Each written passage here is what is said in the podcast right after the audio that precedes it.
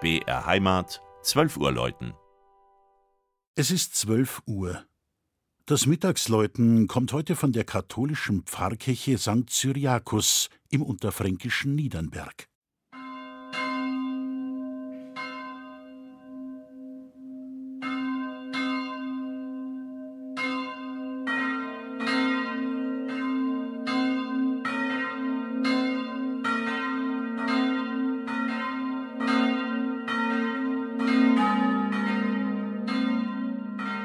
Man sagt, es gäbe 13 Männer mit dem Namen Cyriakus und zwei Frauen namens Cyriaka, die allesamt heilig gesprochen wurden.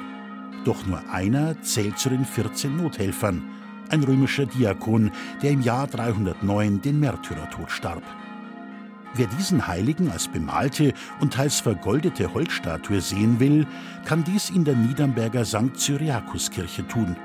Mehrfach ist er hier präsent, mit der Siegespalme in der Hand und einer kleinen Teufelsgestalt, fest im Griff an einer Eisenkette. Niedernberg wird erstmals vor 925 Jahren urkundlich erwähnt. Der schmucke Ort liegt im nördlichen Landkreis Miltenberg. Die katholische Pfarrkirche wird im Lauf der Jahrhunderte immer wieder vergrößert und umgestaltet. Die Jahre 1897 und 1898 bringen die nachhaltigste Veränderung. Platzmangel auf dem Kirchengrundstück, der Bau steht direkt am Mainufer, zwingt die Niedernberger damals zu einer Neuausrichtung des zu vergrößernden Gotteshauses. Fortan blicken die Gottesdienstbesucher nicht mehr nach Osten, sondern nach Norden auf einen neugotischen Altarraum mit einem neu angeschafften Hochaltar. Und damit die Gläubigen auch künftig den bisherigen Barockhochaltar sehen, drehte man ihn kurzerhand um 90 Grad, auch wenn er jetzt nur noch den Rang eines Nebenaltars hat. Unverändert schmiegt sich der Kirchturm aus dem 15. Jahrhundert an den Chorraum.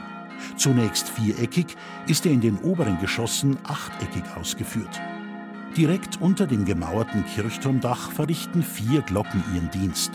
Die zweitgrößte aus dem Jahr 1455 sowie drei weitere von Grüninger in Neu-Ulm vor 70 Jahren gegossen deren größte ist, wie sollte es anders sein, auf den Namen des Schutzpatrons der Niedernberger Kirche getauft, Cyriakus.